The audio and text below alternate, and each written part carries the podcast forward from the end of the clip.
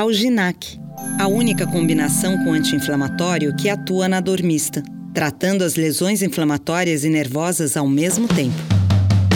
Sejam bem-vindos à Rádio Sbot, que é o podcast oficial da Sociedade Brasileira de Ortopedia e Traumatologia. Hoje vamos ter é, o episódio do programa Dose de Atualização. O tema vai ser Desafios no Manejo da Dor Mista no Pós-Operatório. Né? Eu sou Ibrahim, ortopedista, membro do Comitê de Dor da SBOT, eu vou conversar com o professor Dr. Luiz Ângelo. Ele é professor do Departamento de Cirurgia da Faculdade de Ciências Médicas e da Saúde da PUC São Paulo, sediado em Sorocaba, e ele é supervisor da residência de ortopedia e cirurgia da mão. Obrigado à Sociedade Brasileira de Ortopedia, ao Ricardo Kobayashi, né, meu ex-aluno, meu ex-residente, fiz parte da banca dele de doutorado, e o Ibrahim, que foi meu residente aqui no serviço também. É um prazer a gente poder estar compartilhando esse momento, né? E esse incentivo da SBOT, né, do, da educação continuada no temador, que eu acho fundamental. A criação do, do comitê, né, eu acho que foi uma coisa fundamental né, para a evolução e o Ricardo foi cabeça nisso e trouxe aí o Ibrahim como membro né, desse comitê e eu fico lisonjeado aí da gente poder discutir um pouco e, e levar o aprendizado aí dos membros da Sociedade Brasileira de Ortopedia e Traumatologia. Perfeito, professor. Assim, a gente sabe, né, que a cirurgia é um trauma, né? É um trauma, uma agressão consentida, né? O paciente ele vai submeter uma cirurgia e normalmente ele é, acarreta uma dor aguda, né? Que é uma resposta fisiológica normal e, é, e uma proteção do nosso corpo. Por que, que a gente deve tratar adequadamente a dor pós-operatória? Né? Por que, que a gente não pode deixar essa dor maltratada, né, professor? Acho que a gente aí tem dois núcleos, né, Ibrahim, que a gente tem que abordar. Uma, uma coisa é a cirurgia eletiva aquela que é programada, né? E a gente vai ter toda uma oportunidade de fazer talvez um, um tratamento aí preventivo ou até com controle melhor do pós-operatório. E a outra coisa é a cirurgia do trauma, do pronto-socorro, que às vezes a gente não consegue adotar essas medidas. Mas eu acho que o controle da dor, né, ele é fundamental para uma série de, vamos dizer assim, uma série de tópicos, né? Eu acho que ele ele melhora a qualidade do pós-operatório, né, e consequentemente ele melhora o processo de cicatrização dos tecidos e automaticamente ele melhora um, um processo de recuperação e reabilitação funcional daquele membro traumatizado. Né? Eu acho que é, controlar a dor numa cirurgia eletiva é uma coisa, vamos dizer assim, mais factível e, e mais aplicável do que no momento do trauma e a gente tem que fazer as boas escolhas para isso. Né? Sim, exatamente como você falou, né? A, a, melhora da dor, né? A gente vai permitir ter um resultado cirúrgico melhor, né? Vai tirar esse paciente do meu imobilismo, né? Vai permitir ele fazer a reabilitação de forma mais precoce e ter um resultado bom. E a gente não pode esquecer que quando essa dor não é bem tratada, ela pode cronificar, né? Que é um outro problema, né? É a cronificação da dor, né? Vai dar um, uma dor de cabeça muito maior. Né? Sim, a dor crônica sempre traz um transtorno de recuperação funcional, né, muito intenso, Sim. leva à depressão e à dificuldade da reintegração à vida social e à vida laboral, né? Eu acho que a gente tem que estar muito preocupado com isso, porque é uma mudança, né, qualitativa e quantitativa fundamental, né? Exatamente, né? A pessoa às vezes submete uma cirurgia tentando melhorar a dor, mas às vezes sai com uma dor muito pior, né? Isso é um transtorno para todo mundo, né? Tanto para o cirurgião, né? A preocupação que carreta, e para o paciente, né? Perde toda a qualidade de vida, né?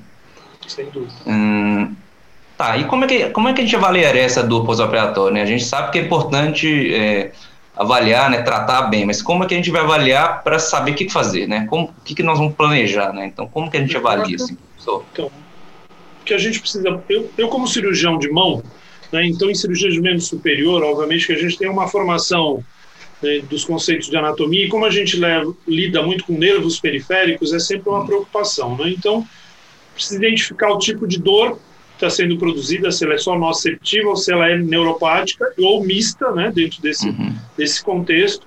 E eu acho que a gente pode avaliar dentro disso é, os critérios né, de qualificação de dor. Eu acho que o mais comum é aquela escala visual, né, analógica de dor, de 0 a 10, né, ou que usa aquelas figurinhas né, para dizer se você, né, qual, qual o grau da sua dor, se eu né, estou sorrindo ou se eu estou triste, né, dentro de um protocolo de dor mas é, eu acho que a grande identificação né, é do perfil de lesão que você vai tratar, o que você vai produzir e os cuidados que você tem que ter, isolando a dor mista da dor neuropática da dor nociceptiva que vai ser produzida. Né? Exatamente, né? É importante até definir melhor, né, fisiopatologicamente qual dor, né, para até nos orientar qual medicação usar, né, se vale a pena fazer às vezes um bloqueio, né, dependendo da extensão dessa, dessa lesão, né, se for uma cirurgia muito grande, né. Uma, uma, lesão muito extensa, né, uma cirurgia muito longa, às vezes vale a pena pensar numa analgesia mais, é, uma analgesia mais adequada, né, um, às vezes um bloqueio, né, uma coisa, uma, um procedimento associado, né, mais multimodal. Uhum. Importante também a intensidade, né? Mas a grande maioria a gente vê que vai falar que é 10, né? São poucos pacientes que não sentem dor após a cirurgia, né? É, teria que adequar né, essa analgesia. Então, é importante essa definição exatamente para programar melhor essa, essa, essa analgesia pós-operatória, né? Ibrahim, mas eu acho que isso desenvolveu muito, viu? Nos últimos. Eu me formei em 1987 alguns critérios que eram realizados, então se fazia, por exemplo, sei lá, uma anestesia geral, uma cirurgia que a gente fazia de uma osteossíntese de membro superior, e o paciente acordava mesmo com o controle do anestesista, tentando com analgésicos, né, de ação central e tal, não conseguia Sim. um bom controle efetivo, né? Eu acho que o advento dos bloqueios foram excepcionais. Sim. E a evolução dos bloqueios também foram excepcionais hoje com o recurso da imagem. Hoje, lógico, um bloqueio guiado por ultrassom, ele é muito mais efetivo e com muito Sim. menos risco de você fazer uma lesão neurológica iatrogênica, né? E porque isso é passível de acontecer, né? Assim, mesmo Sim. em bloqueios efetivos. Você usa doses menores, né? De anestésico. É. Então, não, mas hoje existem trabalhos também mostrando que às vezes o látex, sabe, de quando você perfura a seringa e injeta, pode causar uma neurite Sim. reacional. Mas é uma coisa que a gente começou a praticar na cirurgia da mão há muito tempo, Ibrahim, porque a gente usa muito anestesia loco-regional, né, o BIR, por exemplo, Sim. e a gente sempre infiltrava a área cirúrgica. Né? Especialmente se vai fazer um túnel do carpo, você infiltra, a qualidade de, assim, de dor do pós-operatório fica muito melhor, né? E assim, o uso para membro inferior, eu vi, não era muito comum aqui no interior, por exemplo, o pessoal usar um catéter peridural para um controle de dor pós-operatória de uma artroplastia de quadril de joelho. Mas hoje eu vejo os anestesistas fazendo bloqueios periféricos, né, dos nervos hum. específicos que suprem aquele segmento, né, e com uma qualidade Sim. de pós-operatória muito grande. Tive um exemplo Sim, é. recente. O meu irmão fez uma fratura de pilão e o colega anestesia fez um bloqueio aqui distal, cara, ele ficou 48 horas sem, sem Fica sem dor, né? Ajuda muito na reabilitação, exatamente por isso. A pessoa já sai mais tranquilo, né? Sem dor. Antigamente se acreditava que a pessoa, depois que operava, tinha que sentir dor, né? Era normal isso, né? Então, e o ortopedista, né, Ibrahim, ele tinha aquele hábito de fazer a pressão e escrever se necessário. Se Exato. necessário. Se já se sabe necessário. que vai sair com dor. Porque e dói mesmo, né? Ah, essa, essa cirurgia dói, então de sentir dor. Né? Esse é o grande problema. Né? É, então, professor Luiz Ângelo, é importante definir a extensão da agressão cirúrgica, né? é importante saber o quanto que se vai lesar para definir o que nós vamos tratar, né? para definir o melhor planejamento de, da dor pós-operatória no tratamento. Sim. Eu acho que assim, o planejamento cirúrgico é fundamental. A gente sabe que duas coisas que interferem com o resultado é tempo e manipulação, né, Ibrahim? Cirurgias longas e muito manipulativas, especialmente em trajetos de nervos periféricos, os quais nós vamos usar retratores, afastadores que possam causar traumatismo, nervo não gosta de isquemia, nervo não gosta de ser afastado. Isso piora muito a dor né, pós-operatória. O toniquete, né, o nervo superior usa-se muito, né? Exato. Não sangrar, né? Exatamente, a gente usa a exsanguinação e os toniquetes. Hoje a gente tem adventos de toniquetes de melhor qualidade e também pode utilizar um toniquete, vamos dizer assim, com mensuração de pressão é, vamos dizer assim, através né, de um aparelho que você dosa adequadamente do que aquela só manual, né? Então, muito cuidado, que às vezes cirurgiões fazem um planejamento, né? Para uma hora e meia, às vezes ultrapassa duas horas, duas horas e meia, e para evitar um sangramento intraoperatório e um edema, ele segura o garrote. Isso leva, obviamente, a um risco de neuropraxia muito alto, né? O que piora muito o resultado Sim. funcional, né? Aumenta a dor, né? Piora o resultado, né? Da analgesia, né? É, e assim, quais cirurgias ortopédicas que cursam com essa dor persistente? Assim? A gente sabe que muitas cirurgias, as cirurgias ortopédicas em geral são muito dolorosas, né? E assim, dentro dessa gama de cirurgias, acho que quase todas são, né? Mas tem algumas que são mais, né? Você sim, conseguiria dizer isso para gente? Sim, as, acho que as amputações que não são possíveis reconstruções através de reimplante, né? O paciente às vezes com aquela famosa dor fantasma, né? Do segmento distal e às vezes as cirurgias de amputação são relegadas a cirurgiões mais jovens. Precisa ter um cuidado extremo com os cortos nervosos, não deixar eles justo a cicatriz onde vai ser adaptada uma prótese, né? Então, é uma cirurgia que tem que ser feita com rigor e técnica. As artroplastias, de um modo geral, né, tanto o joelho quanto o quadril, são cirurgias invasivas. Hoje, obviamente, com a melhora da qualidade do conhecimento de biomecânica, né, os, os, instrumentais estão cada vez mais evoluídos, as cirurgias ficaram, vamos dizer assim, menos é, longas e isso favorece bastante. Eu acho que tem algumas coisas que são pontuais que a gente tem que prestar atenção. Lesões de plexo braquial, especialmente aquelas com avulsão intrarraquídea, na exploração, são Sim. cirurgias que pós-operatórios são bem dolorosos. É, existe também dentro daquelas planilhas de dor pós-operatória, uh, tomar cuidado na região do enxerto, do ilíaco, onde é retirado. A gente tem o cutâneo femoral e às vezes o paciente fica com uma peralgia parestésica se não é tomado o cuidado devido, né? E assim, eh, quando a cirurgia é eletiva, né, Ibrahim, a gente sabe que a gente pode dimensionar um pouco isso. Assim, na sua experiência, como é que você aborda essa dor pós-operatória? Como é que você faz, assim, vamos pegar um caso, né, na sua prática diária, né, um caso de uma, uma lesão complexa de mão, como é que você é, planeja essa, vamos dizer, essa, essa analgesia, né? Como é que você faz? Obviamente que isso já começa desde a anestesia, né? Um, um contato com a anestesia, estabelecendo o tempo de cirurgia e o que você espera dentro da lesão em termos de dor, né? Se vai ser uma dor é, leve, moderada, acentuada, grave dentro desse protocolo, né? E aí, com isso, ele já pode instituir, já desde o procedimento anestésico, um bloqueio né, plexular com marcaína pesada, isso dá um longo tempo de analgesia. Mas o tratamento pós-operatório, para mim, ele é multimodal, né? Várias drogas sinérgicas, com doses equilibradas, né? E dentro de um escalonamento que segue a escada né, de dor daquilo que você vai esperar dentro daquela patologia, né, Ibrahim?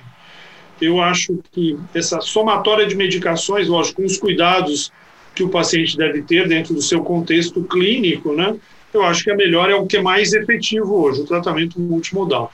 E naquelas cirurgias é, menos invasivas ou minimamente invasivas, ou aquelas que têm um tempo menor, eu costumo fazer o bloqueio da região ou do nervo periférico que supre aquela região.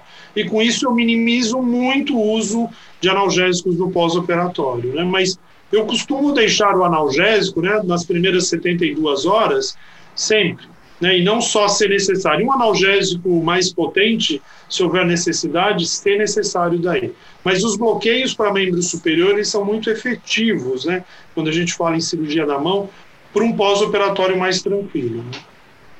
É, para membro inferior, o pessoal às vezes usa catéter, né, peridural, Sim, né, peridural. Uma, uma, analgesia mais prolongada, né, que é a analgesia preventiva, né, aquela Sim. analgesia que não é só o período operatório, né, a gente pega todo aquele período depois da cirurgia até a alta, né? Dependendo, às vezes até para casa. Mas aí essa, esse conceito de analgesia preventiva é importante, né?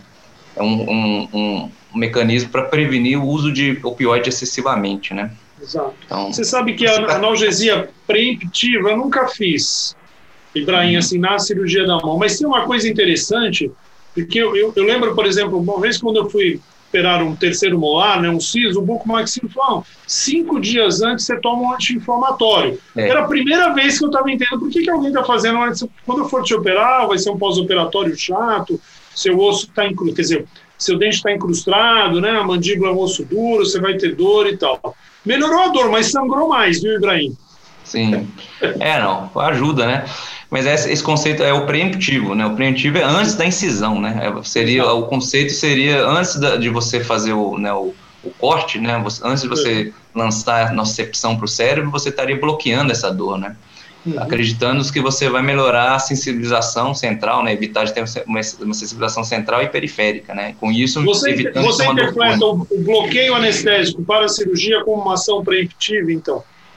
É, sim, você já faz antes de cortar, né? Antes do, do da incisão, né? Então o é, bloqueio é, já é essa ação. Né? É uma ação. Ou medicação, né? Exato. Mas medicação é raro, Ibrahim. De coração é raro a gente usar na cirurgia sim. da mão no pré-operatório. É. E assim, é, a gente já falou né, como é que seria prescrição farmacológica. Você tem alguma estratégia de prescrição de farmacológico? O idoso, assim, o paciente mais velho? Então, é, eu acho que o idoso a gente tem que tomar cuidado especialmente com os opiáceos, né, especialmente, é, especialmente cirurgia de membro inferior, né, porque assim, o opiáceo leva às vezes a náusea, isso desidrata fácil, leva a sonolência, ele fica mais suscetível a uma nova queda. Né, tontura e, e obstipação, né? O idoso obstipa muito fácil e às vezes ele já vai ficar acamado numa cirurgia de membro inferior. Membro superior a gente tem uma certa tranquilidade para isso, né? Então a gente tenta administrar fazendo aquela escada, né, de dor, evolução, Sim. analgésicos, anti-inflamatórios, aí usa é, os GABA, a gabapentina, a pré-gabalina e vai evoluindo, opiáceos leves, fortes, e aí já os, os derivados da morfina. Né? Mas é, te considero que para membro superior é muito raro a gente chegar nisso, viu, Ibrahim? Sim, com os bloqueios né, que se fazem, né, esses bloqueios preventivos, acaba não precisando de tanto opioide, né? E o anti-inflamatório a gente tem, tem, que tomar muito cuidado com o idoso, né? Sim, questão idoso, de, não, é, problemas renais, gastrointestinais, cardiovasculares, é sempre uma é, ação... Esse, eu sempre falo para titular, né? Vamos, com relação ao opioide, dar uma dosagem cada vez, né? Titulando é, para melhorar, observando a melhora da dor, né? Em vez de dar um, um tiro de canhão, né? Você vai devagar para não, não ter o risco de dar efeitos colaterais e o paciente não querer usar mais. Ah, não quero usar porque passei mal, né? Tem isso, esse, esse problema é muito grande, né? Passar mal com remédio nunca mais usa. Exatamente. E a gente fica sem arma às vezes, né? Uhum. O anestesista pode ajudar a gente nessa, né, nessa, nesse planejamento da dor pós-operatória, doutor Luiz Angel? Com certeza, né? A gente acho que já falou muito disso, acho que é, o bloqueio, mas você sabe que aqui no interior, pelo menos a equipe com que eu trabalho bloqueia muito, mas em São Paulo, por exemplo, eu vou operar num hospital privado onde a equipe não utiliza bloqueio, ela prefere fazer máscara e eu faço bloqueio periférico, eles não gostam de fazer bloqueio flexular, eles têm um certo receio.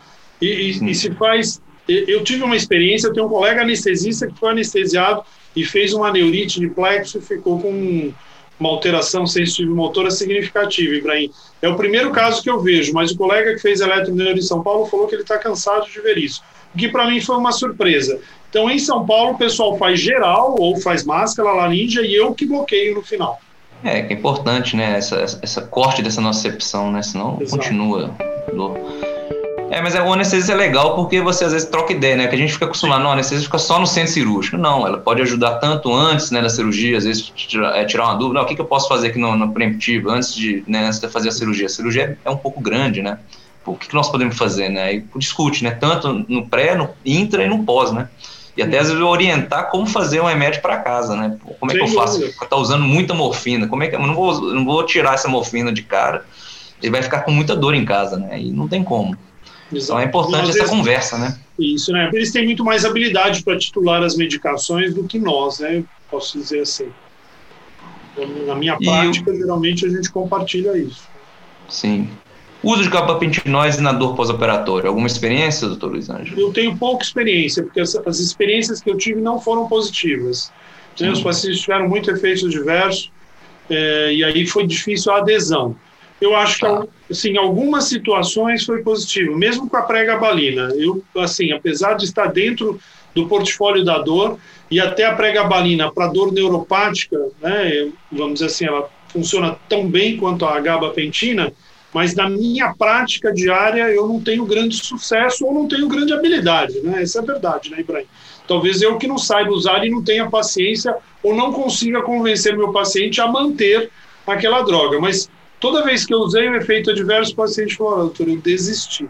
Mesmo titulando baixo a pré-gabalina, começando às vezes com 50 miligramas, evoluindo semanalmente, 75, 150, a gabapentina começando com 300 e tal. Ah. Mas é uma experiência pessoal minha, né? ela não é das mais positivas, mas eu vejo muita gente usando. Quem trata, quem lida com dor usa muito e com sucesso, é. né? Então, talvez seja o perfil do paciente, né? Sei lá. É, porque a ideia da, do gabapentinoide na dor pós-operatória é exatamente você evitar a sensibilização, né? Normalmente os trabalhos mostram uma dose antes da cirurgia e depois umas doses depois, né, por um tempo depois da cirurgia. Só que o problema é que são doses às vezes muito altas, né? Como você falou, é, às vezes dá efeito colateral, o paciente não tolera, né? Você dá 300 miligramas de uma vez só, o paciente nunca usou medicação, 300 miligramas de uma vez só, tem mais efeito colateral que ajuda às vezes, né? O paciente até reclama, pô, mas tá pior a minha dor. Às vezes não a dor, mas pior a minha, minha função, tô caindo aqui, né? Tô é, tonto ele prefere ficar com a dor do que com o efeito adverso, às vezes. Exato. Que né? não é o ideal, né? Mas que não é o ideal. É, mas a ideia é exatamente diminuir a sensibilização central, né? Só que também é muito controverso, os trabalhos são, são bem variados, né? Assim, existe muita discussão hoje nisso, né? Exatamente se há vantagem ou não há vantagem, né? Mas é, acho que ainda vai, a gente vai ter muita coisa para ver ainda, né? Tem muita gente que usa ainda, né? Perfeito. E para prevenção de síndrome complexo de dor regional, que é muito comum, imenso superior. Todo, esse, né? esse é o tema mais árduo, viu, Ibrahim? Ainda ontem atendi uma paciente, é, é assim, angustiante para o cirurgião, né?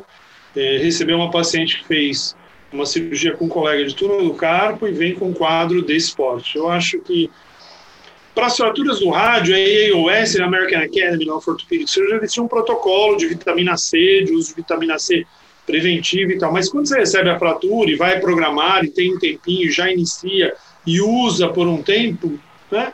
Eu não, eu não tenho uma experiência de, de controle para isso. Agora, na minha vida pessoal, a maioria dos casos que eu atendi, é, que evoluíram, ele, ele tinha um perfil, um perfil emocional. Geralmente eram mulheres pós-menopausa, né? Que tinham algum componente fibromiálgico ou tinha algum caráter depressivo, né? E, infelizmente, as evoluções daí para a gente conseguir contornar e ter uma situação funcional, mesmo em cirurgias simples, hein? Eu já vi síndrome complexa do regional em trauma fechado e em cirurgias de grande porte. Lógico, o fator manipulação, tempo interfere, mas este perfil mulher, pós-menopausa. Peço perdão aí, não sei nenhuma alusão a gênero e tal, mas é o que é mais comum na literatura: obesidade, uhum. mulher, pós-menopausa. Esses são os fatores de cronificação, né? Exato. Fatores para cronificador, né?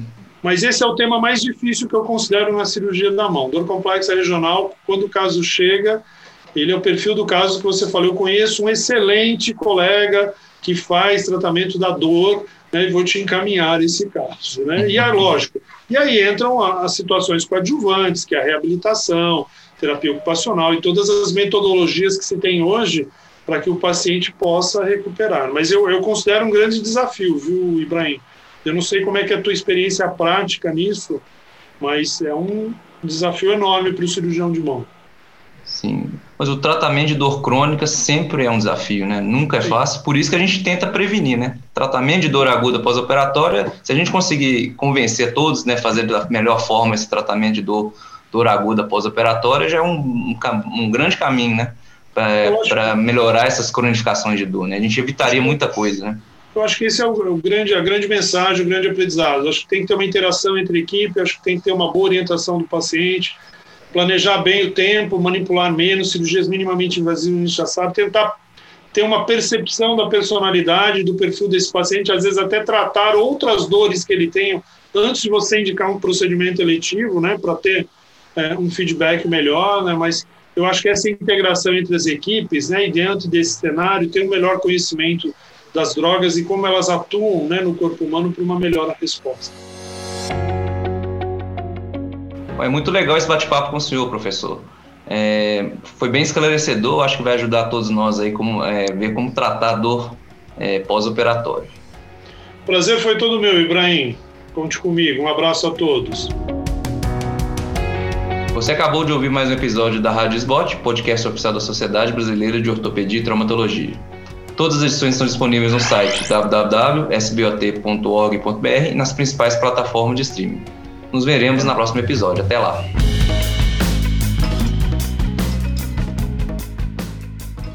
Alginac, a única combinação com anti-inflamatório que atua na dor mista, tratando as lesões inflamatórias e nervosas ao mesmo tempo.